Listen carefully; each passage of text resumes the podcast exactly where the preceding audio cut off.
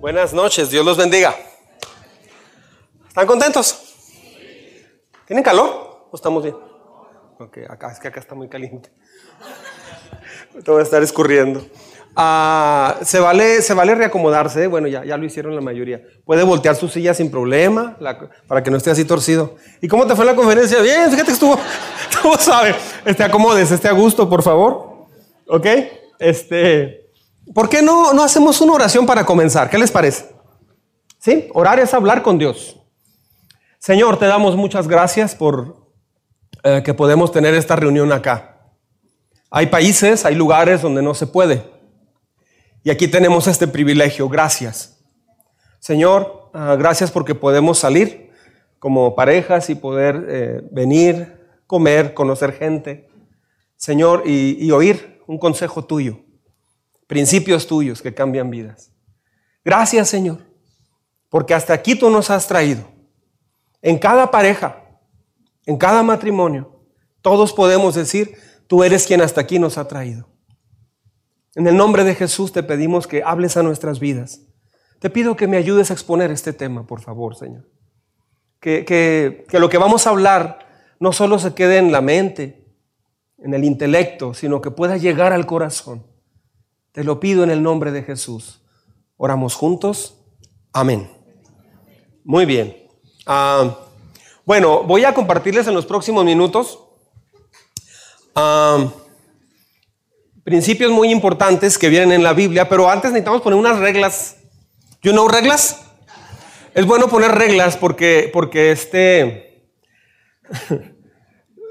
a veces se hace cosas que no son correctas. Ah, el, tema de hoy es de la rutina al romance. Levante la mano, ¿quién ha caído en la rutina en su matrimonio o noviazgo? Levante la mano. Pues todos. ¿Sí? Este, bueno, antes de empezar, quiero dar una bienvenida muy especial. Tenemos hoy varias parejas de novios de aquí de la iglesia, son jóvenes de aquí de la iglesia, que ellos están teniendo el privilegio, yo así le llamo privilegio, de recibir mucha información al respecto desde antes de casarse. Entonces, en esta iglesia estamos mejorando las generaciones. No tienen que pasar por lo que muchos matrimonios pasamos. Es más, voy a pedirles que pasen aquí en medio, vamos a, darles una balconeada a todos. párense, por favor, no sean malitos. Párense, estamos muy contentos de ellos. Pónganse de pie, por favor. Vente, Germán. Júntense, por vénganse acá al frente, es más, pásenle, pásenle.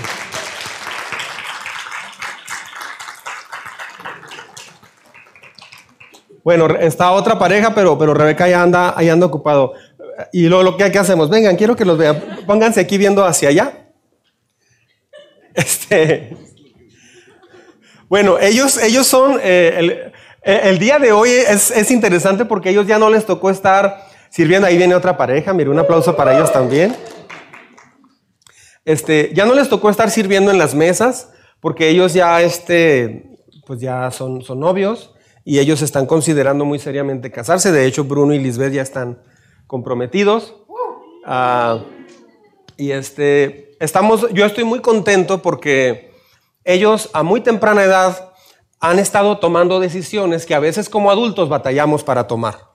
Entonces, ellos para mí son héroes porque a la edad que ellos tienen, nosotros a veces andábamos con otras ideas, pero ellos le dijeron sí a Dios y han sido muy valientes y, han tenido noviazgos eh, muy especiales, muy hermosos y son un testimonio maravilloso aquí en la iglesia. Ah, algunos de ellos son muy maduros, ¿eh? O sea, tienen una madurez muy hermosa. A veces yo he encontrado más madurez en ellos que son novios que hasta en matrimonios ya de 10 años de casados. Eso es bien interesante. Este, pero entonces hoy están aquí, son nuestros pollitos, por así decirle, nos da o nuestros patitos. Nos da, nos da mucho gusto que estén aquí. Le damos un aplauso a Dios por la vida de ellos. Pueden pasar, chicos.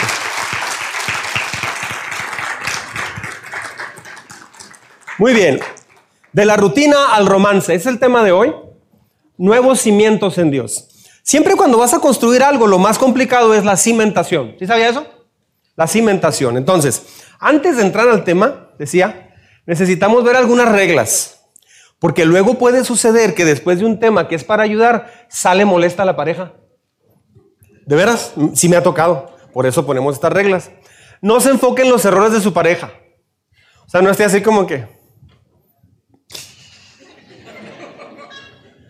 Algunos hasta se les sale y dicen, ay Señor.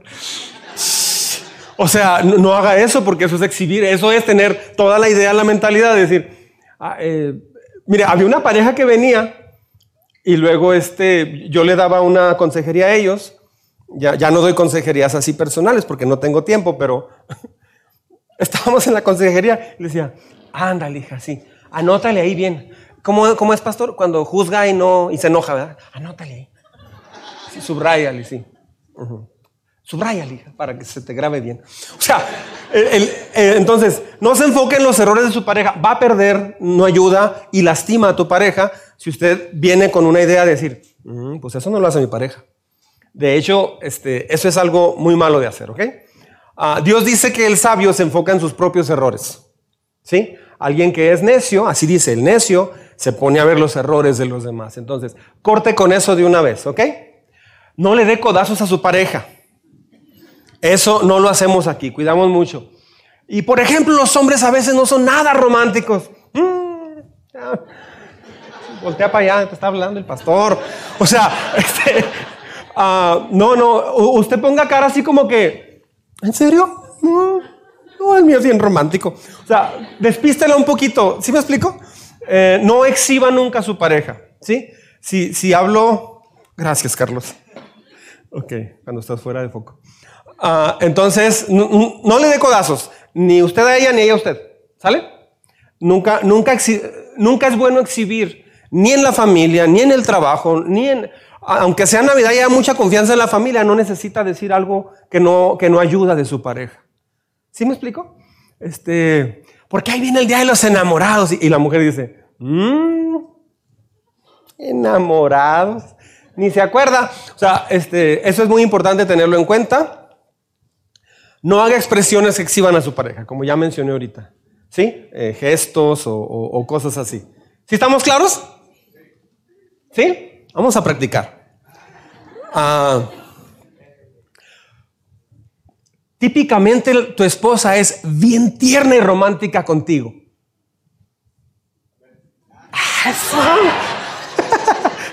o sea, este, a ver. Mujeres, ¿se han dado cuenta cómo tu esposo se levanta con una cara de amor cada mañana y es tan tierno contigo. Ah, eso. ¿eh? ¿Ok? Este, tampoco es al otro extremo, ¿verdad? ok, muy bien. Ah, Dios nos da un ejemplo increíble, pero increíble, de lo que es el cuadro del matrimonio. En nuestro México querido, es un país que yo amo mucho. ¿Quiénes aman a México? Una bendición este, estar en este país. Con todo lo que hay, amamos a nuestro país. Dios nos hizo nacer aquí por algo, ¿verdad? Ah, en nuestro México ha habido una influencia muy marcada de el machismo, el feminismo, el orgullo, el egoísmo, etcétera, etcétera. Y el matrimonio típicamente es un caos normalizado. O sea, el matrimonio vive un caos. Hace 20 eh, años, tuvimos la, 21 años, tuvimos la primera conferencia de matrimonios en la hacienda de los Gómez, me acuerdo. Ahí en, Plaza Juárez, tuvimos la primera conferencia para matrimonios. Y yo di unas estadísticas que eran estadísticas de Estados Unidos. De cada 10 parejas se divorcian 5 en Estados Unidos. Ah, y las otras, de los otros 5 que quedan, o sea, el 50%. De los otros 5 que quedan casados, 3 siguen casados, pero eh, solamente por costumbre, por miedo a la economía, ¿cómo le voy a hacer yo solo con mi economía? O por los hijos. Solamente dos de los diez ah, siguen juntos porque están enamorados en realidad. Entonces, ah, acabo de escuchar unas, unas estadísticas de México que se me hicieron bien impresionantes. Yo mencioné hace 21 años y México va, va que vuela para las estadísticas de Estados Unidos. Ahorita el, porcentaje de divorcios hace 21 años era como del 10-15%. Ahorita está alcanzando el 35% de divorcio. Y eso porque muchos ya no se están casando. Entonces, se bromea, se normaliza con los problemas matrimoniales. Pero la realidad es que fuera de Dios, el matrimonio es un problema serio. Es un desastre. puede vivir, puede mantenerse, pero no va a llegar a una plenitud. Yo no estoy hablando de que no puedan estar juntos, sino de llegar a una vida plena. Entonces, les voy a platicar de una pareja en la Biblia, ¿sí? Que ellos se enamoraron. El año que entra les voy a platicar un poquito más acerca de esta pareja en, la Biblia. Y ellos ya tienen varios años de casados. Vamos a analizar cómo platican y todo eso. Y nos vamos a aprender, les voy a mostrar cómo Dios enseña a un matrimonio sacarlo de la rutina y llevarlo a una vida de romance. Hay quien dice, este, es que si sentimos atracción, si nos amamos, solo que es diferente. Ya no tenemos que estarlo diciendo. Ya no ando, una persona me dijo, ya no ando con la ridiculez esa de traerle una flor. ¿Eso qué? Pero ¿por qué si lo hacías en un principio? Mi puchunguita. Y, hacías cada cosa. Le comprabas el Carlos V, si tenías más dinero, un sneaker. O sea, este, ah, hacías todo lo posible por, conquistar a esa mujer. Bueno, no es algo que digas, eh, no, es que ya nos amamos y no necesitamos estarlo diciendo. No, eh, está muy lejos de eso. En realidad es mucho más allá.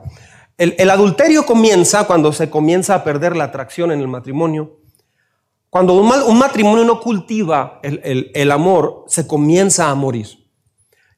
hay dos opciones. O te vas muriendo como pareja o te acostumbras a quedarte, pues nada más así. Este, pues vamos a sobrellevarla, hombre, a llevar la fiesta en paz. Este, hay cosas que ya no podemos hablar porque no hay, hay, broncas entre tú y yo. No podemos tocar esos temas, así es que mejor hay, pido paz. Eh, a eso lo hacemos un lado y hay diferencias y me molesta que hagas esto, esto, esto, esto y esto. Y a ti también te molesta de mí esto, pero mira, eso vamos a hacer un lado y mira, vivimos juntos, hombre. Hasta por nuestros hijos. Además, ahí viene Navidad. ¿No quieres comer pavo? Vamos a ir juntos, hombre. Sale. Ándale pues, viejo. Ándale pues, viejo. La otra opción, la tercera opción, es darse cuenta de que Dios no creó el matrimonio para eso, pero la, sociedad, la cultura en la que vivimos ha normalizado eso. No tiene que ser así. ¿sí? Hoy vamos a ver principios que se practican, que si se practican funcionan al 100%. Y lo que restaura a un, matrimonio es una cosa. Se llama carácter. Cuando tu carácter cambia, tu matrimonio mejora increíblemente. El matrimonio que está quebrándose o, o muy seco, muy vacío, es porque uno de los dos o los dos tienen un carácter que no lo han trabajado. Conforme entren ya en edad avanzada, ese carácter se va a poner más feo. Te vas a convertir en alguien muy necio, en alguien muy, muy difícil. Entonces, si algo hacemos aquí en la iglesia, aunque hoy es un tema de matrimonios, en realidad todos los domingos hablamos de matrimonio. ¿Ay, no es cierto? Sí, cierto. Este, uh, se oye así como, sí, se calla. No, este, sí cierto, sí trabajamos, cada domingo hablamos de matrimonio, solo que hablamos del carácter. ¿Sí? Entonces, eh, ha habido meses donde no hablamos de, de, matrimonio y las parejas van siendo restauradas. ¿Por qué? Porque hablamos de carácter. Cuando un carácter cambia, el matrimonio cambia, tu relación con tus hijos cambia radicalmente. Entonces, el tema que se trata aquí en la iglesia, el tema central es el carácter, porque a eso vino Jesús, a transformar nuestro carácter. No te vas a llevar nada al cielo, ni el reloj, nada te vas a llevar, solo tu carácter. Entonces Jesús quiere tratar con nuestro carácter. Entonces cada domingo se forja, se sana, se moldea el matrimonio a través del carácter. Entonces le voy a mostrar algunos principios ah, que están en la Biblia y es en Cantares capítulo 7. ¿Sí? Ah, vamos a irlos leyendo y luego voy a ir explicando. Vamos, este es un cuadro maravilloso de lo que es ah, el matrimonio. Sí, ya los hombres están leyendo y dicen, ah, caray, Está, el tercer renglón está interesante, pastor. A ver, vamos a. Vamos a meternos, ¿no?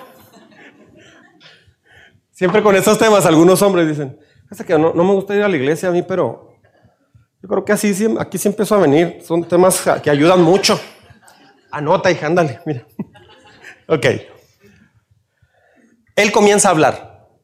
Son dos enamorados, ellos ya se casaron y él empieza a decir algo. Síganme con cuidado. Ah, princesa mía. Es que me acordé de un chiste de mi papá. Este, ah, déjenme les presento a mi papá. Nomás levante su mano, papá. ¿Ahí dónde está? Este, él es mi papá. Hacía dos años y medio no podía venir porque ha estado malito de su hombro, pero hoy nos acompañó y hoy tuvimos un discipulado y está aquí. Estoy bien orgulloso, bien emocionado de que estén aquí mis papás. Gracias a Dios por ellos. Muy bien. Ah, entonces, dice mi papá que me contó un chiste que estaba un parquero en un lugar, un centro comercial, y se bajan dos señores ya muy grandes de edad, y se baja él y dice, ven princesa, yo te abro, permíteme, mi amor. Sí, mi reina, cuidado, te puedes tropezar. Sí, mi vida. Sí, Ángel, pásale. Sí, cariño. Y se metió al restaurante. Y el parquero se quedó. ¡Wow! Cuando, cuando salen de allá, cuando salen del, del, restaurante o no sé, salieron y este, y otra vez, hola cariño, ¿cómo estás? Eh, digo, ven, ven cariño, pásale. Sí, mi reina, pásale princesa. Sí, sí, sí, mi amor, sí. Siéntate, ándale, claro. Y ya le cierra la puerta. Y en lo que va a rodear el carro para subirse, el parquero lo, intercepta y dice, oiga, oiga, espéreme. ¡Qué bárbaro! Lo felicito, qué orgulloso me siento de haber visto esta escena. Mi reina, mi vida, cariño, mi amor. Qué bonito trata usted a su esposa. Dice, es que sabe que no me acuerdo cómo se llama. ok, entonces, no es este el caso, ¿ok? no es el caso. Muy bien. Bueno, me, recordaron del celular. ¿Ya lo apagaron todos? ¿Sí? ¿Puede checar su celular, por favor, en este momento? Chéquelo para que no nos interrumpa otra vez, ¿sale? O más adelantito. Ok. Vea cómo comienza esta, este diálogo entre ellos. Ah, y empieza hablando él. El hombre es el que empieza. Ah, princesa mía cuán bellos son tus pies en las sandalias. Mujeres, ¿no les da ternura eso? ¿No se enamoran? Mija, tus pies en esas patas de gallo. ¿Eso qué? Ah, princesa mía, cuán bellos son tus pies en las sandalias. Tus curvas, las curvas de tus caderas son como alhajas labradas por, por hábil artesano. Esto está en el libro de Cantares en la Biblia. Muchos piensan que el libro de Cantares es un libro que Dios dejó, que simboliza la relación de Dios con su iglesia. No, es un libro literal especificando la relación entre un hombre y una mujer como, debe, como Dios lo planeó en un principio.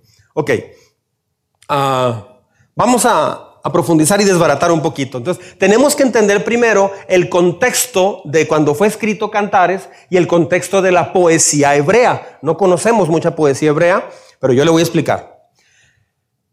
Él se está enfocando, decir esto, él se está enfocando, hombres, atención, él se está enfocando en la parte del cuerpo que a veces menos te imaginas. No es el hombre que pasa a ella y, le da una nalgada. Buenos días, mija. Y otra vez al ratito. Dos bebitos estrellados, por favor. Y, la abraza y, la agarra su pompi otra vez. Y, como que así, mija, este, ¿qué pasó, mija? O sea, este, eso no es malo, ahorita voy para allá. De hecho, les va a gustar más adelante. Pero, pero aquí, él ahora está viendo a su esposa en partes del cuerpo que, que ya no necesariamente son tan sensuales. Él primero le dice que es parte de la realeza. Es lo que está diciendo acá. El contexto le está diciendo princesa mía. No lo está diciendo como aquí alguien pudiera decir, ¿no? No, lo ah, como algo casual, no. Él está diciendo, tú eres mi princesa. Y él se está poniendo como súbdito, como siervo. ¿Me estoy explicando? O sea, él está dando un lugar maravilloso en el hogar. Él no le está ninguneando. Él, está cuidando que ella se sienta eh, muy bien. En la luna de miel, ah, en los capítulos anteriores, que lo vamos a ver el año que entra, este, si Dios no lo permite, vemos varias cosas que él estuvo alabando eh, en la luna de miel. Eh, pero aquí le está diciendo, eres parte de la realeza. ¿Sabían, hombres, que las mujeres son muy sensibles con su cuerpo? A veces no sabemos eso. Ah, entre hombres a veces bromeamos con nuestro cuerpo. ¡Eh, gordo! ¡Ven! ¡Shrek! ¡Ven! O sea, burro. Ay, o sea, de repente entre los hombres, Chabelo, vente, mira, ven. O sea, de repente así, y en el taller, ya he contado esto muchas veces, pero es para los nuevos. Este, en el taller de torno que yo tenía antes, ahorita tengo uno, pero antes estaba más grande. Me dicen, entonces va a venir el rectificador, no, pues que sí. Bueno, este, quedó de venir David a las 4 de la tarde para que lo esperes. Ah, muy bien, gracias. Este, ¿cómo se llama? no sé, pero le dicen el caballo. ¿Vieras cuando llegó? Cuando lo vi, dije, hasta le dice, o sea, dije, qué bárbaros. Y me le quedaba viendo y dice, no, este sí, hasta... Entonces, eh, entre hombres a veces bromeamos mucho con nuestro cuerpo, a veces, este, a veces tratamos a nuestra esposa de una manera así como, como hombre, pero no es un hombre. Entonces, eso va, eso va quebrando algunas cosas y a veces no distinguimos. Ay, mija, ¿a poco te agüitaste? Ay, véngase, mi Fiona. No, no. No, no, o sea, este, no, no. Normalizamos eso, pero la mujer es muy sensible a su cuerpo. Pasaron años y él se está enfocando en la parte de su cuerpo que menos te fijas regularmente. Ah, cuando tu esposa se queda en casa, o cuando, cuando ella renunció a una carrera profesional, o, renunció a un sueño, o cuando ella dijo, ok, voy a entrar junto con mi esposo a una, a una actividad de trabajo, pues tal vez es diferente a una mujer que tiene cuatro trabajadoras en casa, y va y se pone uñas en la mañana, en la tarde se pone mechas y mechas, esas cosas del pelo. Y al otro día, y lo va a hacer ejercicio a mediodía. Pues sí, pero tu esposa tal vez no es así, porque no tiene esa, esa opción. Y ella decide salir a trabajar contigo. Y regresa a las nueve de la noche contigo bien cansada también. O se quedó en casa atendiendo a los niños. Ah, ya sea que vaya a un despacho, a una maquiladora o a donde sea, asegúrate de reconocer a los aspectos que a veces no se le reconocen a la mujer. él, está diciendo, cuán bellos son tus pies en las sandalias. Esta mujer era conocida en los primeros capítulos de, Cantares, cuando se conocieron. Esta mujer trabajaba bien duro en el campo. ¿eh? De hecho, ella dice, mi amado me ama aun cuando el sol me miró. O sea, ella era muy morena porque salía mucho a trabajar, se asoleaba demasiado. En Israel eso era, era pesado de tomar. ¿Por qué? Porque era una mujer que no se, no se atendía demasiado por estar trabajando en el campo, atendía a sus hijos, sus hermanos no ayudaban en casa y ella tomó la batuta en la casa para ayudar a su mamá. Y él se enamoró de ella. Entonces, una mujer que renuncia a sus sueños, que te sigue, que decide decirte sí, es una mujer que debemos de valorar mucho y eso nos toca a nosotros hacerlo, valorarla. Ah, alguna mujer que no entró a una vida profesional porque decidió quedarse con los hijos. Esa mujer tiene que ser increíblemente valorada. Porque algunas mujeres, pudiendo quedarse, dijeron, no, yo sí necesito porque yo sí quiero progresar y quiero esto. Y no es malo, pero en ambos casos hay mujeres que han salido para ayudar a su esposo o se han quedado para atender a los hijos, inclusive renunciando a una vida un poquito menos amplia económicamente hablando. Así es que no la debemos comparar. A veces comparamos a nuestra esposa. A veces se le compara con alguna mujer de la televisión, se le compara con alguien. Eh, la mujer también hace cosas así, pero ahorita estamos hablando para los hombres. Ellas son muy sensibles en ese sentido. Y aquí nos lo está mostrando este hombre. Cuán bellos son tus pies en las sandalias. Él está analizándola de una forma no nada más sensual, sino también tierna. Ah, cuando le llama princesa, en consecuencia, él es que un humilde servidor de ella. Eso enamora a cualquier mujer. ¿Es usted un humilde servidor de su esposa? Esto es uno de los propósitos principales de, Dios para el matrimonio. Si tiene otro concepto, bueno, ese concepto lo aprendió en México o en otra parte, pero esta es la esencia. Si usted está pensando, ahora, mujeres, Si las mujeres están pensando, no, pues a mi esposo le falta mucho, pastor. Lo están grabando, ¿verdad? Para ponérselo todos los días. Este, mujeres, en lo que empecé a hablar con los hombres, tal vez algunas comenzaron a pensar así. Ahí tenemos un problema. Mejor empiece a pensar usted si usted valora también a su esposo. ¿Qué tanto lo valoras? ¿Qué tanto, este, a veces al esposo se le ningunea? Una queja de los hombres muy común es esta. Por ejemplo, hay hombres que me preguntan algo. Alguna mujer me estamos en una reunión varios matrimonios y me preguntan, pastor, ¿y esto, y esto, y esto otro? Le digo, ah, sí, por esto, así, así, así. Y el hombre le dice a ella, es lo que yo te había dicho, ¿ya? Sí, pero quería oírlo del pastor. Eso duele mucho. Eso le duele al hombre. Porque el hombre quiere sentirse héroe de ella.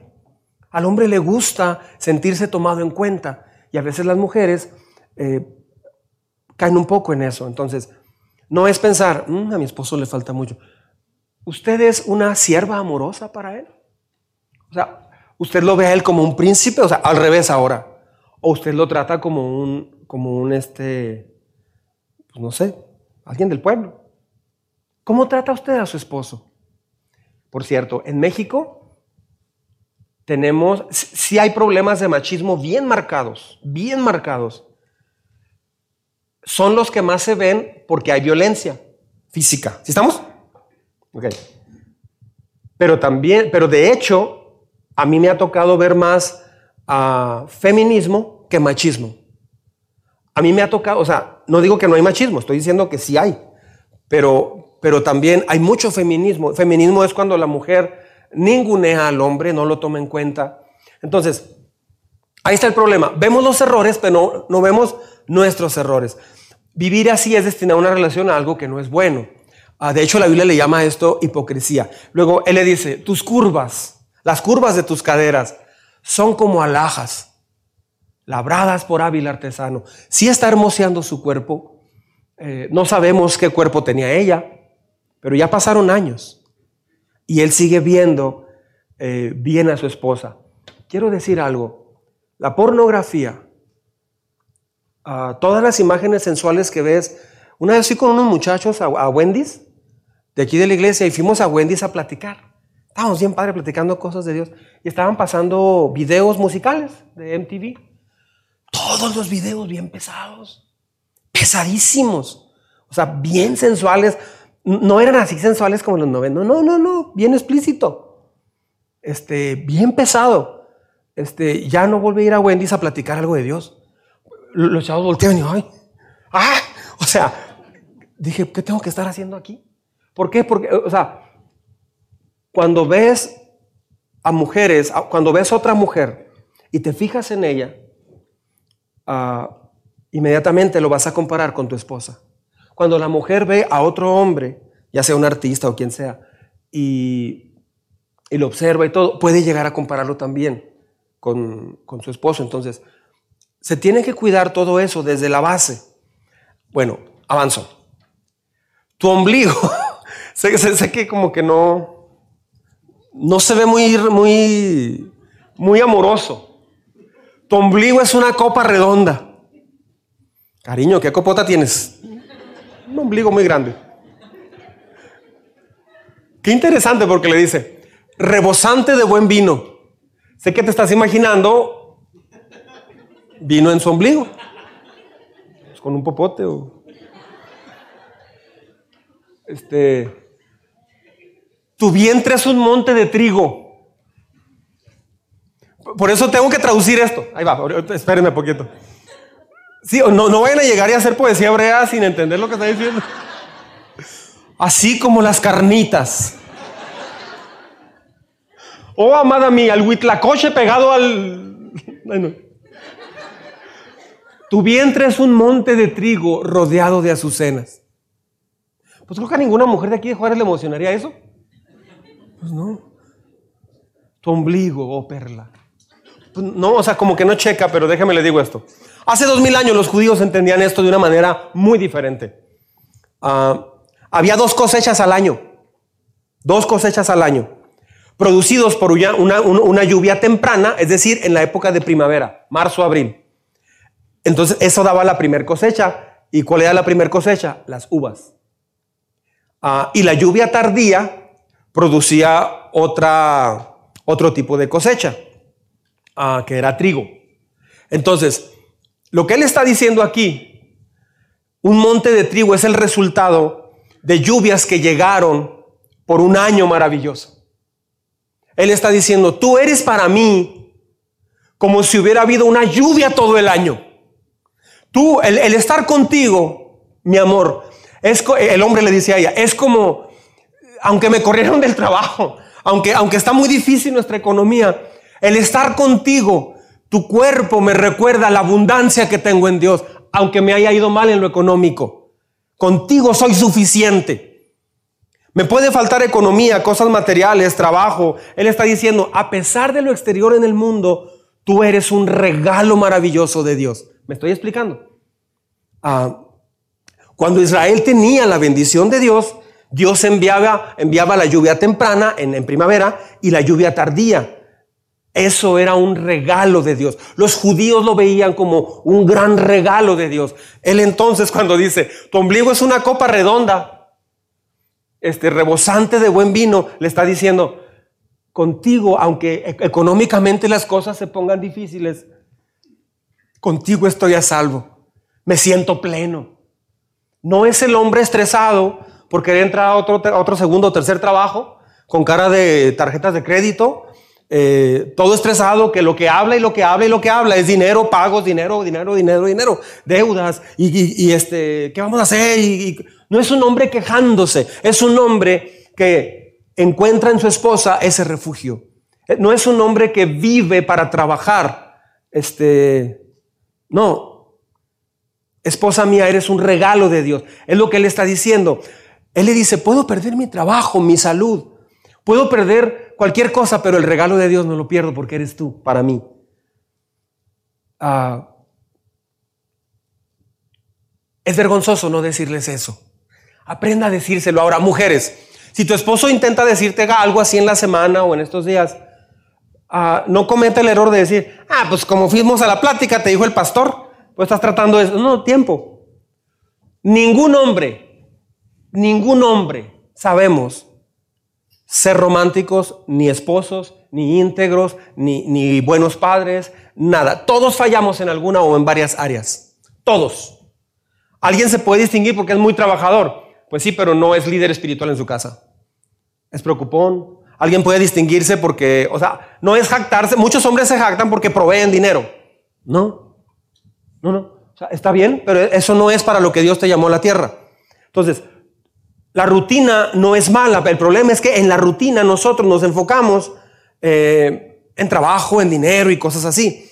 La rutina no es mala, más bien en nuestra rutina no metemos esto, esta vida de poder valorar a nuestra esposa.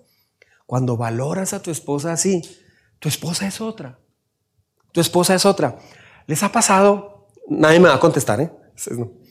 ¿Les ha pasado que le dices a tu esposa algo, algún error?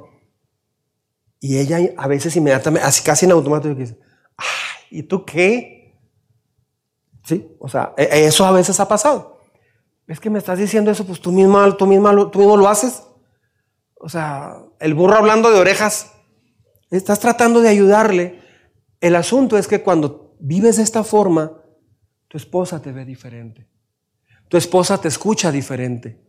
Tu esposa eh, ve en ti un hombre que sabe reconocer sus errores y un hombre que sabe eh, valorar lo que es ella. Hay hombres que no saben valorar a su esposa. Yo he sido alguno de ellos en algún momento. Yo a veces no he valorado eh, quién es mi esposa, lo que es mi esposa.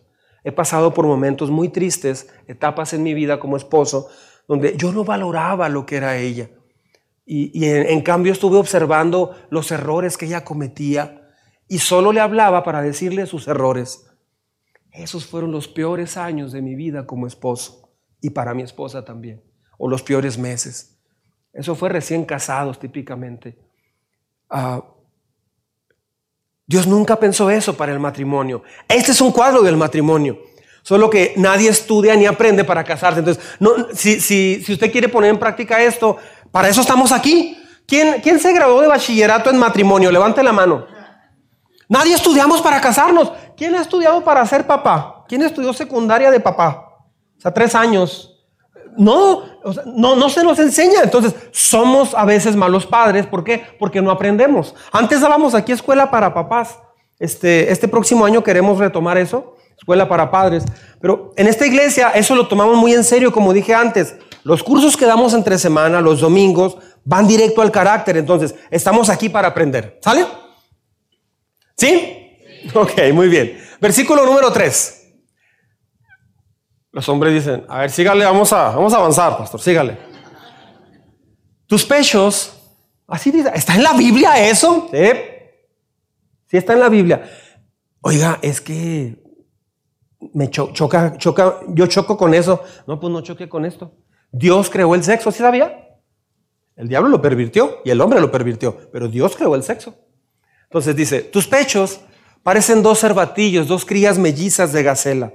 Esa frase es la que le dijo en la luna de miel. Ese es el punto. Esto se lo dijo en la luna de miel y aquí ya pasaron varios años.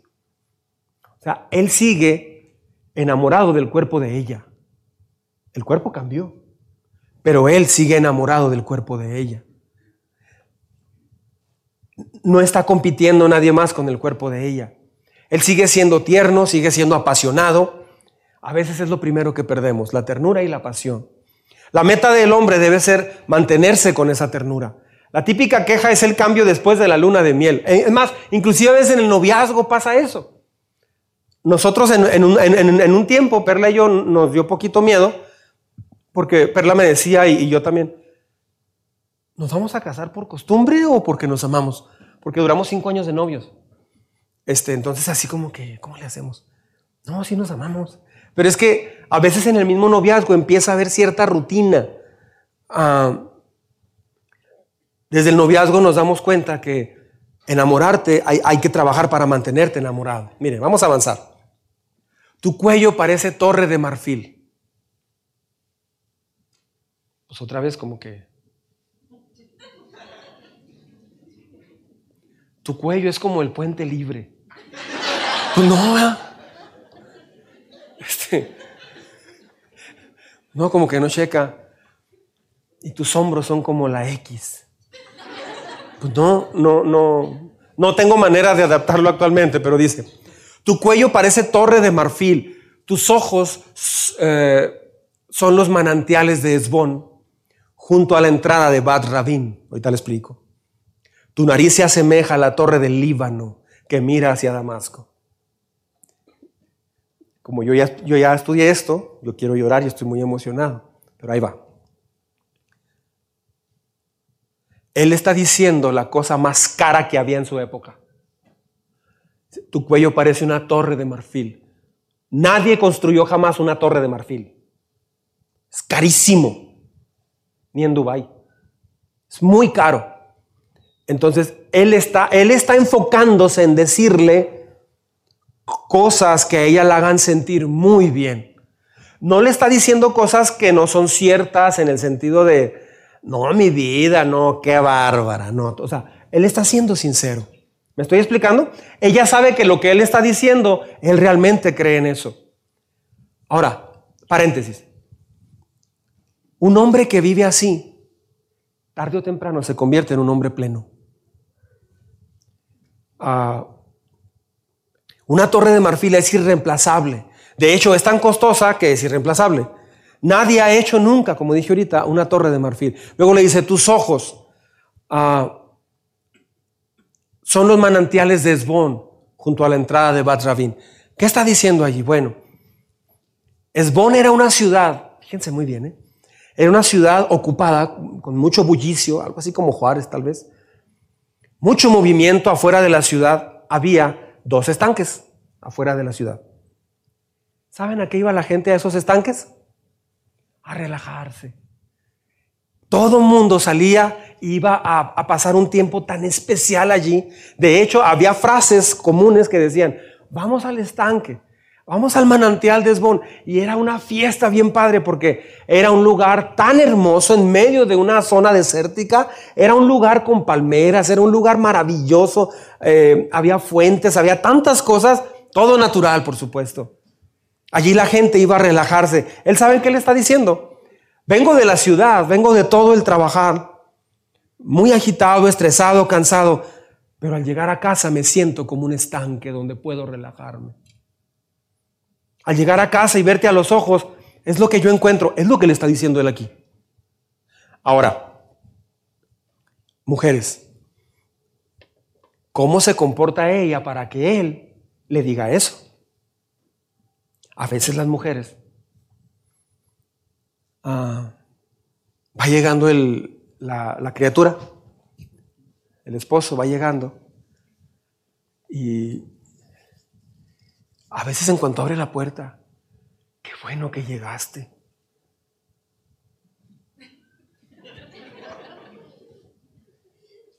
Hay una fuga de gas. Rodrigo Alejandro. Está a punto de explotar la casa. Pepito se andaba ahogando. ¿Por qué llegaste tan tarde? O sea, apenas va llegando y, y ya le esperan 10 problemas. Entonces, de repente la, esposa, ah, y hay estos pendientes y esto, ¿y te acuerdas de esto? Oye, hablaron de Vancomer. Sí, y te hablaron del crédito. Sí. Y, llegó a una orden de municipio, hay que pagar las placas. Y también esto, y aquí, y allá. Entonces, claro que él no, él o a veces hay mujeres que platican cosas no tan fuertes, pero lo platican como si estuviera acabando el mundo. Hay mujeres que no saben hacer eso, o sea, que no saben hablar de una manera sabia y lo hablan de una manera muy catastrófica. Entonces el, esposo está así como que llega, y entro o no entro. Padre, ayúdame, ten piedad de mí, fortaléceme. ¿Qué pasó, mija? O sea, porque sabe lo que le puede esperar. Entonces, ¿cómo actuaba ella para que él, porque es muy fácil también decir, ya ves, David Alfonso, trátame bien, sé tierna, sé tierno conmigo. Sí, pero ¿por qué él está diciendo eso? Por algo. Es una mujer sabia que sabe decir las cosas, sabe esperar, sabe esperar. Este, a veces viene Perla, me dice, ¿qué pasó, mijo? Y me ve así como que siento que me está escaneando. A ver cómo vengo. sí, ¿qué, pasó, mija? ¿Qué, qué, qué? No, no, nada. ¿Quieres comer? Sí. Y ya, ¿cómo? Entonces digo, algo me iba a decir. Y sí, ya estoy comiendo. Y cuando llego al postre, ya que, empiezo a decir algo, empiezo de simplón o a bromear o algo así. Ya que me doy cuenta, me dije, ah, ¿sabes qué, mi hijo? Pasó esto. Este, se robaron los dos carros, fíjate. no, eh, yo veo un, un, cuidado de ella para decirme las cosas. Antes no siempre. Antes no siempre. Este, pero ya como le fui explicando, este, ahora ella espera el momento. Uh, hay mujeres que dicen, ya, pues ya llegó el cheque, ya, depositaron, ya depositaron de la máquina, ya te depositaron, mijo. Ay, qué bueno que ya llegó el cheque. y ya se gastó todito. No, no, no le diga eso. No le diga eso. Déjelo aunque sea cinco minutos, no, cinco minutos. Dígale, sí, ya depositaron. Ah, qué bueno, ahí está. Este, oye, ¿puedo ir por unos triquitracas marinela? Ya no hay saldo, hijo, para eso. Pero, este, o sea, Aprenda a dar noticias difíciles de tal manera que su esposo pueda llegar a casa a gusto. Una mujer me decía bien enojada, ya hace como 10 años, no está aquí esa mujer, este, ah, no vino. Entonces me, decía, es que se va. ¿Quién se va? Mi esposo, pastor, se va. ¿a dónde se va? Sale del trabajo a las 4, llega a las 9 de la noche. Digo, ¿dónde andabas? Pues que fue a cambiar las bujías al carro. Se va con el mecánico ya está tres horas.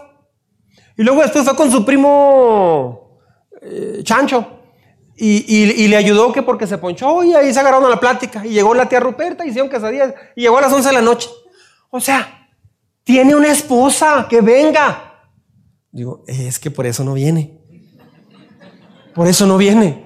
O sea, es una mujer sabia que sabe sabe comunicar adecuadamente los problemas, sabe cuidar a su esposo. Entonces, él, cuando él dice, tu esposa es algo así como, Bueno, como tu esposo te trata, tiene que ver también cómo vives tú como mujer. Que él diga, tu cuello parece una torre de marfil, tus ojos son como son los manantiales de Esbón junto a la entrada de Badrabín. Le está diciendo, cómo disfruto estar contigo. Entonces, a veces la mujer no piensa mucho lo que está diciendo porque está con su esposo. Él sabe cómo soy.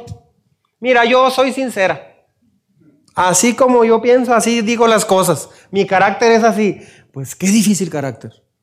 O sea, este, soy sincera y digo lo que... No, ser sincero no tiene que decirlo de esa manera grotesca. ¿Me estoy explicando?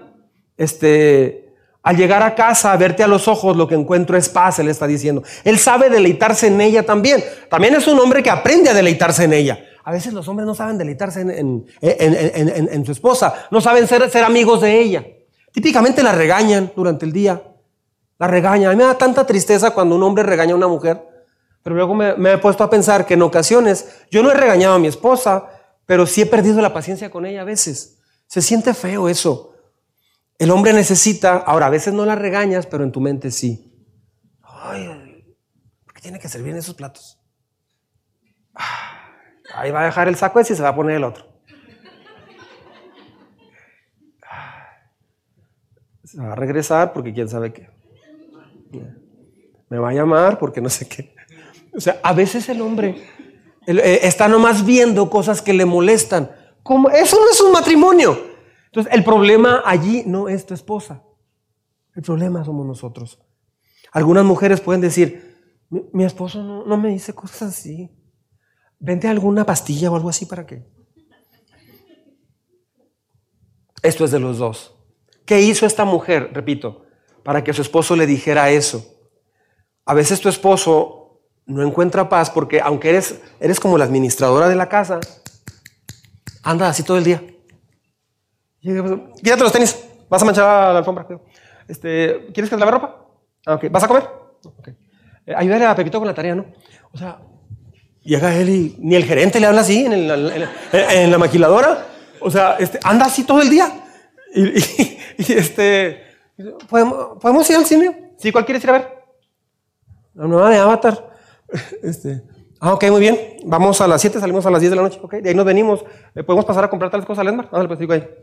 Ay, espérate, o sea, ¿disfrutas estar conmigo o eres una administradora? Es muy difícil para un hombre vivir con alguien que es administradora. No, no te casaste para... El hombre no se casa para estar con una administradora. A veces sucede algo en el altar. Déjenme recreo una escena. No siempre, pero a veces. Están los dos. ¿Ya ven las, caricaturas que se dibuja una nubecita con, con frases? Han de cuenta, aquí tienes. Y luego él dice, la criatura, el hombre, dice, ay Señor, gracias por mi nueva, por mi nueva esposa, por mi esposa. Gracias, gracias por mi esposa. Te pido, Señor, que nunca cambie. Ah, soy bien feliz con ella. Y a veces la mujer dice, Señor, le falta una buena arregladita a esta criatura, pero en tu nombre y con tu poder, tú que abriste el mar rojo, Señor, tú que moviste la roca para que saliera Lázaro caminando, me vas a dar la sabiduría, el poder para cambiar a esta criatura. En tu nombre. Amén. Y así se casan. Entonces la mujer entra a la tarea de cambiarlo. Y empieza en todas las áreas a veces. Y entonces ahí el hombre se siente bajo una lupa, se siente observado todo el tiempo y llega a un punto donde ya no se le puede decir nada al hombre. ¿Por qué? Porque hubo un problema de la mujer querer arreglar todo en él. Ahora, si el hombre es muy dócil, tranquilo, el hombre va a amortiguar y va, va a salir más o menos bien. Se va a sentir frustrado, pero él se va a quedar callado y va a aguantar. Pero si es un hombre que no es tan tranquilo, se va a frustrar. Se va a frustrar. Mira María Guadalupe ya, o sea, espérate, dame chance de llegar. Este, ningún hombre quiere vivir con una administradora, con una gerente.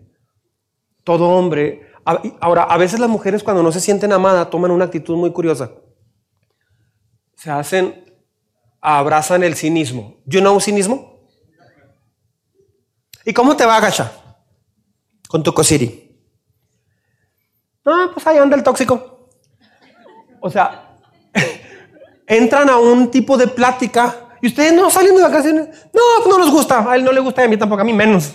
Y no han ido al cine. No, no le gusta a mí tampoco menos. O sea, hay un enojo, una frustración en ella y como que normaliza, normaliza y se hace equipo con él y dice, no, ¿a dónde te llevó a cenar? No, ni se acordó, pero es que no festejamos, no te preocupes.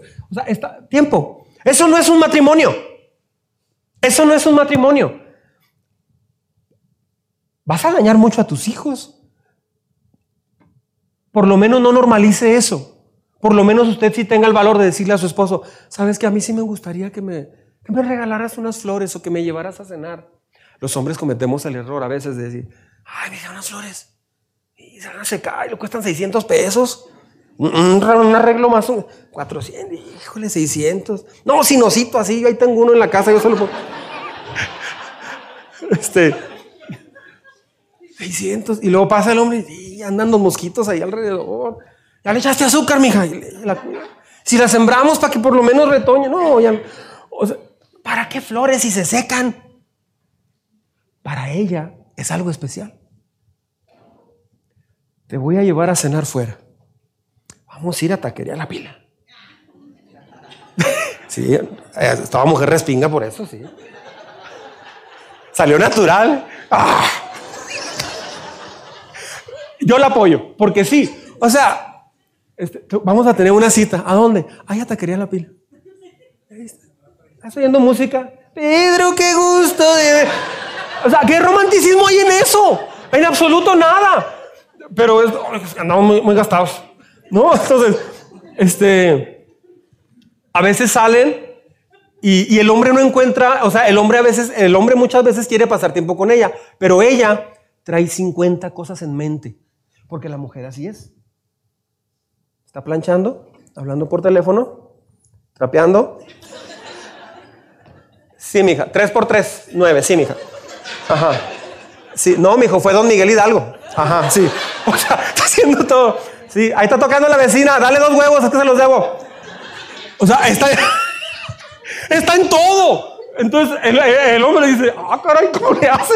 Y ya acaba todo. Sabes que me el pantalón y todo, pero bueno no se crean. Entonces, el hombre sale con ella, van a un lugar y él, él, él, anda emocionado y quiere estar con ella, pero ella sale con, con eso, va, va, va planchando en la mente, en el corazón, va, va haciendo cosas, va resolviendo cosas, no lo escucha, no lo escucha. Este, oye, pues, tú eres como alberca las anitas para mí.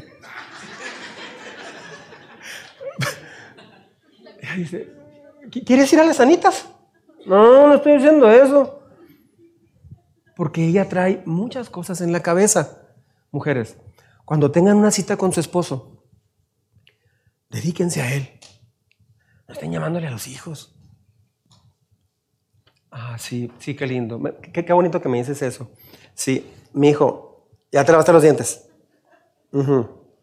Sí, cierra las puertas. Ya es que se andan metiendo mucho a las casas ahorita. Sí, o sea, este, pégese, dedíquese a su esposo, dedíquese a, amarlo también, para que él se sienta a gusto. Esta mujer logró que este hombre dijera, tus ojos, ahora este hombre era un príncipe, literal, era príncipe de Israel. Para que este hombre, con toda la presión que un príncipe tiene, diga, es que tus ojos son como los manantiales de Esbón él, se pierde en la mirada de ella. Sí, ya le dijo cosas sensuales, pero también sabe decirle cosas muy lindas y muy tiernas. Ah, tu nariz se asemeja a la torre del Líbano, que mira hacia Damasco. ¿Cómo ven? Todos me ven así como, ay, ¿qué querrá decir? Me, siento como los anuncios de sección amarilla de los 90, ¿se acuerdan? Este, que no sabías qué iban a decir y sección amarilla, este, no sé, nadie se acuerda, ¿verdad? Ok, yo estoy viejito, pues yo. Este, tu nariz se asemeja a la torre del Líbano. ¿Sabes qué está diciendo?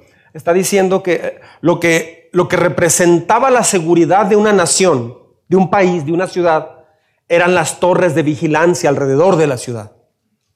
Él está diciendo, tú haces que me sienta muy seguro. Había una mujer que, que conocí que me decía, no, es que mi esposo, híjole, le pasa cada cosa, como que anda en las nubes. Y lo decía delante de él y toda la familia. Yo le me voy a subir a arreglar el aire. Ay, no te vas a caer, se va a caer. Y se caía. Mire, se ha dado tremendos costalazos. ¿Qué vas a hacer? ¿Va a arreglar el, el aire de arriba? Te vas a electrocutar. O sea, no tiene ninguna seguridad de él porque ella típicamente dice, no, no, no sabe hacer gran cosa, batalla mucho. Yo me siento muy seguro con mi esposa. Y quiero que ella se sienta segura conmigo. Yo sé que mi esposa nunca va a hablar mal de mí delante de alguien, a otra persona. Mi esposa no me critica frente a otras mujeres o a mis espaldas. Jamás lo hace. Yo, yo estoy seguro de eso. Ah, y yo no lo hago. Ahora, si ella lo llegara a hacer, sé que me va a pedir perdón y todo va a estar bien. Pero típicamente yo sé que ella no lo hace o no lo haría. Ah, puedes decidir ser como esta mujer de la Biblia. Puedes decidir ser como este hombre en la Biblia. ¿Cómo, ¿Cómo vamos a cambiar las generaciones futuras? Se tiene que enseñar. Entonces, quisimos invitarle a usted para... ¿Por qué hicimos todo este evento? Esto yo podía predicarlo un domingo, pero en domingo muchos no vendrían hacemos una cena. Porque es más llamativo venir a una cena, ¿no? Es como una cita. Pues vamos, hombre. Y de esta manera puedo decirles con todo mi corazón. Ahora, hay mucha gente que trabajó para este evento, mucha gente. Eh, hay, hay mucho trabajo detrás. Gente que dejó su comodidad el día de hoy y días anteriores y vinieron aquí a servir. ¿Por qué? Porque creemos que sí se puede cambiar un matrimonio. Porque aquí lo hemos visto. Es más, Belinda y Oscar, levanten su mano, pónganse de pies más, no sean malitos. Ellos llegaron hace cinco años, cinco años llegaron aquí. Ellos llegaron con problemas muy, muy serios, pueden sentarse, gracias, con problemas muy serios en su matrimonio y vinieron a una plática como esta. Este, venían crudos todavía, venían desvelados. Sí. Y no se siguieron viniendo y siguieron viniendo. Ellos son los líderes del ministerio de matrimonios hoy. Dios los bendijo, los restauró. Dios ha hecho cambios increíbles en su matrimonio. Entonces, no nos dedicamos a enseñar religión, nos dedicamos a, con los principios que Dios enseña, transformar el corazón de la gente. Dios cambia y transforma corazones en el matrimonio. Ah, mire lo que dice Proverbios bueno, ¿quién nos ha moldeado para vivir en matrimonio? Voy a mencionar algunos puntos. Las redes sociales, ¿no? ¿Sí o no? Lo que hacemos en, el matrimonio lo aprendemos de las redes sociales, la televisión, Hollywood, tus amigos, la cultura, y ahí entra el sarcasmo mexicano, tus sentimientos y emociones. Típicamente todo eso es lo, que nos, ha moldeado hasta la fecha. Ah, hombres, Ah, si tu esposa no te, no te critica, no te exhibe, también, ¿qué hay que hacer? No le des tantos motivos. O sea, a veces le damos muchos motivos a nuestra esposa para que nos, nos critique. Este, por ejemplo, hay mujeres que han comentado, sí, pues, a ver, si, a ver, a ver, un día de estos que ponga la regadera, pastor. ¿Cómo? Es que se quebró hace dos años y no la ha puesto. Arregló la del tío Venancio arregló la de no sé, pero esta no la ha puesto. Y le he dicho ya como 15 veces. No, no, mija, una chancita la ponemos, vas a ver, te hago un baño nuevo. No, desde que está haciendo el baño nuevo, pastor. Y, no seas malo, ponme el tubo para colgar la ropa, el closet. Este, búsquete una cuerda que puso ahí. Pero ya tiene seis meses, pastor. Este, o sea, esas son pláticas que a veces, por cierto, mujeres, no me agarren de, de, como quejarse conmigo, no sean malas. Cuando, cuando viene un matrimonio, dice, ande, pastor, lo que está haciendo este. O sea, no, no haga eso porque su esposo te incomoda, se incomoda mucho. Eso no ayuda, esa práctica no ayuda. Y el esposo la agarra luego contra mí. Pues, ¿por qué? El, pastor, ¿quién es para meterse en, mi matrimonio? Pero es que me agarran a mí sin, sin, sin avisarme. Entonces, no, no le des motivos a tu esposa para que te esté... Ahorita que me vine, dejé la ropa tirada en el baño. Este, ahí, la dejé tirada, en el baño. Y entré porque ya, veníamos pues ya, ya, para salir. Y la veo tirada y digo, híjole. Estoy, mija, te estoy abriendo mi corazón. ¿Qué hago? Lo alzo, pero ya tenemos que salir. Ahorita llegando subo primero. Antes de que suba la señora. Subo primero, rápido. Mija, te abro en la cocina y salgo disparado arriba. Y ya guardo todo así. Pero a veces le damos muchos motivos de cosas que sabemos que a ella les incomoda. ¿Me, estoy explicando? Llega un momento donde la mujer se adapta a la pobre, ya no hay qué hacer. Sí, mejor no te apures. Sí, no, ahí te hago el chocomil en la lavadora. Porque, porque este, a veces no, no damos mucho pie a todo eso. ¿Saben qué es lo que a veces hace enojar a una mujer? Y no empiezan con que muchas cosas.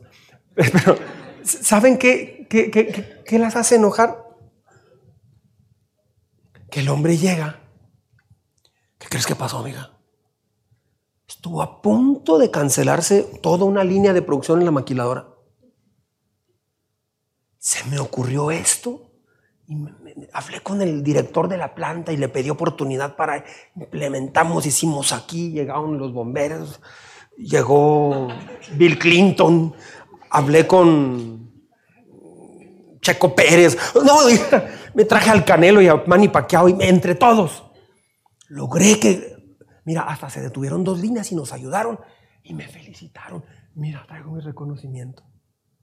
¡Wow! Cosiri, qué padre. Qué padre, o sea, está súper cool. Es una, una, chava moderna, ¿no? Así medio fresona. Está súper cool. Si quieren hablar fresa como los, los, los chavos fresas, nomás agréguenle a todo súper. ¿Sí? Súper. Este, ¿Está rico el té? Está súper rico. ¿Estás cansado? Estoy súper cansado. o sea, nomás agrégale súper y ya. Es bien fácil hablar millennial. Este, entonces, millennial, Dios los bendiga, los queremos mucho. ¿eh? Este, entonces, uh, ya hasta se me olvidó lo que estaba diciendo. Uh, eres el héroe. Un hombre publicó hace, un amigo mío publicó hace, hace poco. ¿Por qué en la maquiladora soy un héroe? Y en mi casa soy un patán. Soy un donadie. Así puso, un donadie.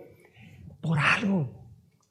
Porque tu esposa quiere que así como tuviste la creatividad, así como hiciste lo en el trabajo, ¿por qué no tienes la creatividad aquí de hacer algo padre?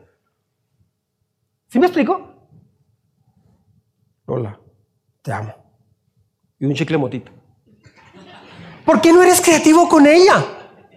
por lo menos que hay un globo y que, y que salga el chicle motita, ¿no? O sea, algo que se oiga una música, ¡oh! algo diferente. O, tú vestido de un ángel así con el chicle motita. O sea, usa la creatividad. No, pero usamos la creatividad fuera y en la casa. Siempre lo mismo. Este, a veces no somos creativos. Ah, cuando tu esposa te dice, esto no es correcto, necesitas escucharla. Cuando tu esposa te dice, no, mira, es que así, es que así. Cuando tu esposa te dice así, a veces el hombre lo que hace es desesperarse. Ay, a yo, yo sé, yo sé, pero me refiero yo, tiempo, bájale, mete reversa, apaga el carro, no sé, échale piedras al motor para que se apague, apaga el carro, espérate. Te está diciendo tu esposa algo. Lo peor que podemos hacer es no escucharla. Entonces, es el momento de aprender a escuchar. Ah, una persona me dijo, sí, pero yo me cansé de escucharla. Y al final se separaron. Se volvió a casar. ¿Qué creen que pasó? El divorcio lo cambió a él. Después de divorciarse, fue un hombre tan, tan, tan especial. Cambió su carácter. ¿Fue así? No, el divorcio no te cambia. No lo cambió. Él pensaba que si se divorciaba, todo iba a cambiar. El problema no era su esposa, el problema era él también. Entonces, hombres, que tu esposa se sienta segura contigo. Que tu esposa pueda platicarte abiertamente de las cosas que ella siente, piensa, sin que la vayas a regañar. Ah, sigo, ya voy acabando. Tu cabeza se yergue como la cumbre del Carmelo. Así como el cerro de lee la Biblia, esposa mía. Tu cabeza sale entre las almohadas en la mañana. ¿Qué, está diciendo aquí? Dice, tu cabeza se yergue como la cumbre del Carmelo. Hilos de púrpura son tus cabellos, con tus rizos has cautivado al rey. Bueno, el Carmelo es un monte alto donde, desde donde se apreciaba todo Jerusalén. El Carmelo, el monte Carmelo, es la corona de Jerusalén, es un lugar turístico. La Biblia dice que la mujer es corona de su esposo. Hombres, tu trabajo no es tu corona. Tu exceso de trabajo, tu trabajo, no es tu principal tesoro. Tu esposa no quiere un hombre trabajador solamente, quiere un líder espiritual, quiere un hombre que ponga a Dios en primer lugar. Los invitamos, a cada invitado que tenemos, quiero decirles algo. Esto que estoy predicando es lo que regularmente enseñamos aquí. Queríamos que ustedes vieran qué enseñamos aquí, ah, qué es lo que Dios eh, piensa y hace en el matrimonio. Queríamos que, conocieran lo que Dios hace. Son muchos los que dedican su vida a trabajar nada más. Eh, para proveer y proveer y proveer. Y sí, los hombres cuando piensan en casarse o pensamos en casarnos, ¿en qué pensamos? Trabajo, casa, enganche, este, un carro. Híjole. ¿Y, eso es lo que te absorbe? Ella, tu esposa, tu esposa es tu mejor currículum. Lo que tu esposa piensa de ti, lo que mi esposa piensa de mí, es mi más importante currículum aquí en el planeta. Mujeres, voy terminando con esto. Tener lindo cuerpo, tener bonita ropa, peinarte, verte guapa, verte todo eso, sí es muy importante, está bien. Los hombres también. Pero la, una mujer que es corona de su esposo es una mujer que sabe ser tierna. No es una mujer ruda. He conocido mujeres que me han dicho, ¿y por qué le tengo que decir que lo amo? ¿No lo amas? Sí, pero él ya lo sabe. Pues, que no le firme ahí. Hablan como un hombre. Así, como que van a sacar una cadena y lo van a golpear. Este, siento mucho si no viviste en un hogar donde aprendiste esto. Lo siento mucho de veras. Pero eso no es la esencia y la base bíblica del matrimonio. Lo siento, así no es. Puedes aprender a ser tierna. Puedes aprender a ser perseverante en eso. Una mujer que es paciente, una mujer que, ah, que va creciendo en madurez. Eso es ser corona de su esposo. Dice la Biblia que la mujer sabia construye su casa, pero la mujer necia la destruye. Mujer, tu corona es tu esposo. Tu cuerpo, tu rostro, va a cambiar con los años. Con lo que tu esposo se va a quedar es con tu ternura, con tu cariño, con tu humildad con tu corazón que sabe reconocer cuando se equivoca. Hombres, sí, tu esposa necesita que lleves, e, e, ella, necesita seguridad económica, sí, yo lo sé, y Dios las hizo así. Pero mujeres, un día tu esposo ya no va a poder trabajar. Un día tu esposo lo van a despedir injustamente tal vez de un trabajo. Y él se va a sentir que su rol principal ya no funciona. No, ¿Quién te dijo que el hombre si ya no trabaja ya no es nadie? Claro que no. Hay hombres que en cuanto se jubilan, se van en picada. ¿Por qué? Porque hay la idea de que como ya no estoy siendo productivo, de hecho a mí me, incomoda mucho esa frase, la edad productiva. Daniel, eh, eh, el, profeta Daniel, fue más productivo a partir de los 70 años. Porque era toda la experiencia que él aprendió de joven. Entonces, hombres, aprendan a ir a Dios, aprendan a buscar a Dios. Dios te va a ayudar a sobrellevar toda la carga que tú no puedes llevar. Dios no te hizo para que tú te pelearas con todo el mundo, las empresas, los bancos, las deudas, eh, todo, y, que, te, que, te, casi que te dé un infarto y, sufras mucho y, y dañes tu matrimonio en el proceso, y te jubiles y te mueres. Eso no es. Dios te puede ayudar en eso.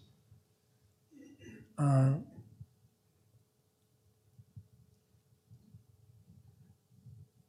Hasta aquí voy a dejarlo.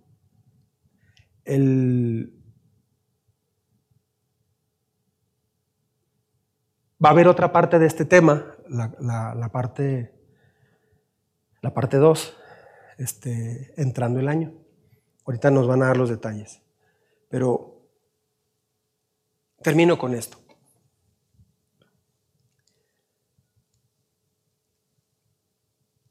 Más adelante en estos textos se llega a, un clímax sexual. Así. Pero antes de eso, fíjense todo lo que estamos viendo. Fíjense todo lo que está detrás. Primero hay un reconocimiento, una ternura, palabras que alaban a la mujer, reconocen lo bueno. Algunos hombres dicen, una, una le dije a un grupo de hombres, escriban 10 cosas que, que, te gustan tanto de tu esposo, o sea, cosas de su carácter. Se quedaron todos muy serios. ¿Tienen que ser 10?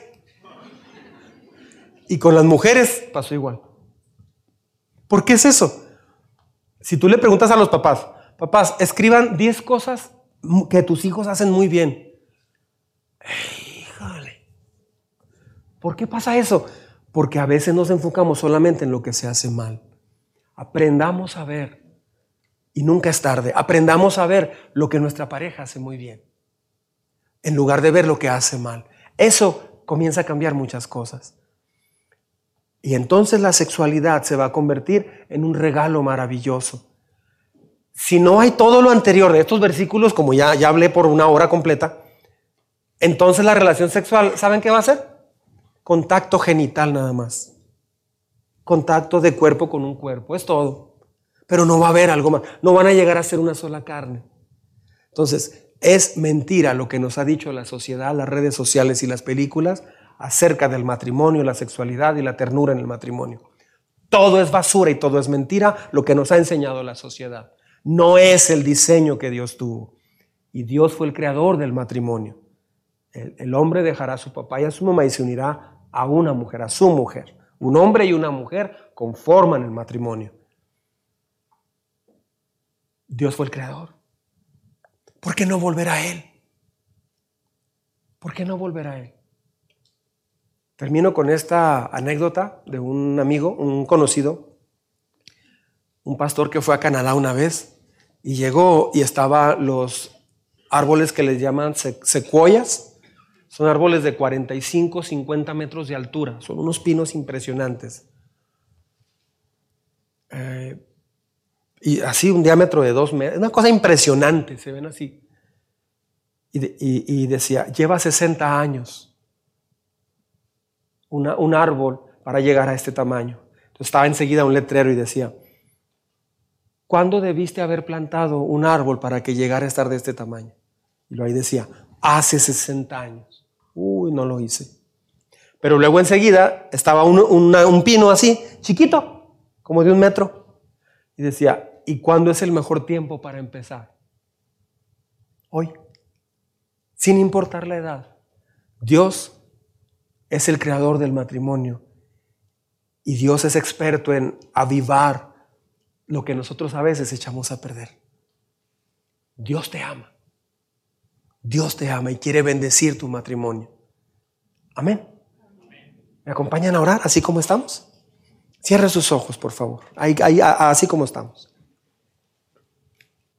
Pueden decirle ahí en su mente si gustan, o en voz bajita, como ustedes se sientan a gusto. Oren conmigo, por favor. Señor Dios, te doy gracias por esta noche. He escuchado cosas que me han dado risa.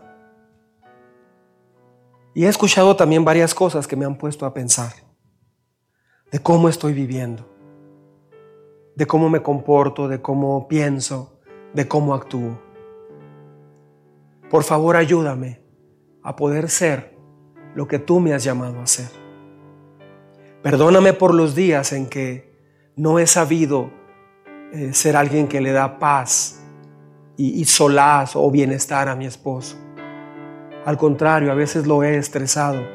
Aunque tengo buena intención, lo estreso y lo altero por la forma como digo las cosas. Perdóname si en algún momento he sido administradora de la casa y he dejado de ser esposa. Perdóname por favor si me he enfocado en las cosas que Él hace mal y me he cansado porque solo me enfoco en lo que hace mal. Perdóname, enséñame a partir de hoy a ver lo que hace bien, a verlo con amor, a ver en Él alguien a quien yo voy a amar y a honrar. Perdóname si he pensado solamente en recibir cariño de Él, en lugar de enfocarme en darle amor a Él. Perdóname, he estado actuando muy egoísta en ocasiones. Por favor, restaura, fortalece, aviva mi matrimonio. Comienza conmigo. Si tú dices, Señor, que, que tú puedes hacer todo nuevo, hoy te pido que hagas nuevo mi corazón Ayúdame a aprender de ti. Ayúdame a buscarte. Hoy me di cuenta que no me hace daño aprender de ti. Al contrario. Hoy te pido que bendigas a mi esposo.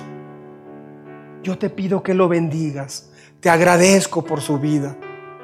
Te agradezco por todos los recuerdos tan bonitos que tengo hasta ahorita. Lo que no es bueno, hoy te lo entrego a ti, lo dejo aquí a un lado. Y me voy a enfocar en los buenos recuerdos. Me voy a enfocar en lo que me ayuda a recordar. Y voy a pensar que hoy es un borrón y cuenta nueva. Hoy me comprometo, Señor, a no sacar temas del pasado. Porque me doy cuenta que eso es algo bien necio y que no ayuda para nada. Bendice a mi esposo como, como hombre que trabaja, como mi esposo, como papá. Bendícelo como hijo, como hermano, Ayúdalo, por favor, en sus debilidades y ayúdame a fortalecerlo también a mí. Te lo pido y te doy gracias por su vida. En el nombre de Jesús. Amén. Hombres, ayuden, acompáñenme a orar ahora ahí en su mente o en voz bajita. Señor, te pido que recibas mi gratitud, porque es muy fácil dejarme llevar por el trabajo, por las presiones y por el la presión de, sacar adelante a la familia. Señor, a veces me distraigo en otras cosas que no son lo más importante. Hoy entendí que mi labor más importante no es ser papá, ni siquiera es ser trabajador, ah, no es ser un vecino, no es ser un buen ciudadano, un profesionista. Mi principal labor, Señor, es amar a mi esposa, cuidarla, protegerla y bendecirla. Perdóname por favor por los días en que yo no he hecho eso, al contrario, me he dedicado a ver sus errores sin ver los míos. Ayúdame por favor a ser alguien que le da seguridad. Ayúdame a aprender a refugiarme en ella también Ayúdame a bendecirla. Yo te pido que bendigas a mi esposa. Bendice a mi esposa, por favor. En el nombre de Jesús la pongo en tus manos. Te pido que la ayudes como mamá, como esposa, como hija tuya. Ayúdala, por favor. Ayúdame a, ir más allá y buscar qué necesidades tiene. No solamente cosas económicas, sino también eh, necesidades de reconocimiento, de ternura, de amor. Ayúdame a saber leer el corazón de mi esposa y saber las necesidades que tiene. Te doy gracias porque hasta aquí nos has ayudado. Yo me comprometo a ya no sacar a partir de hoy todas las cosas que no me ayuda a recordar de ella. Todas las cosas que ya pasaron y que hasta me pidió perdón o que yo ya debo perdonar. Ya no sacarlas al presente. Ayúdame a hacer un borrón y cuenta nueva. Te agradezco porque esta noche me has explicado en detalle para qué estoy casado. ¿Cuál es la función de un hombre en la casa? Yo pensaba que era solo trabajar, traer comida y otras cosas. Hoy veo que es mucho más amplio, pero eso me va a hacer a mí sentirme un hombre en toda la plenitud de la palabra. Te agradezco mucho, Señor, por esta noche y lo que me has hablado. En Cristo Jesús. Amén. Amén. Que Dios los bendiga mucho. Muchas gracias. Muchas, muchas gracias.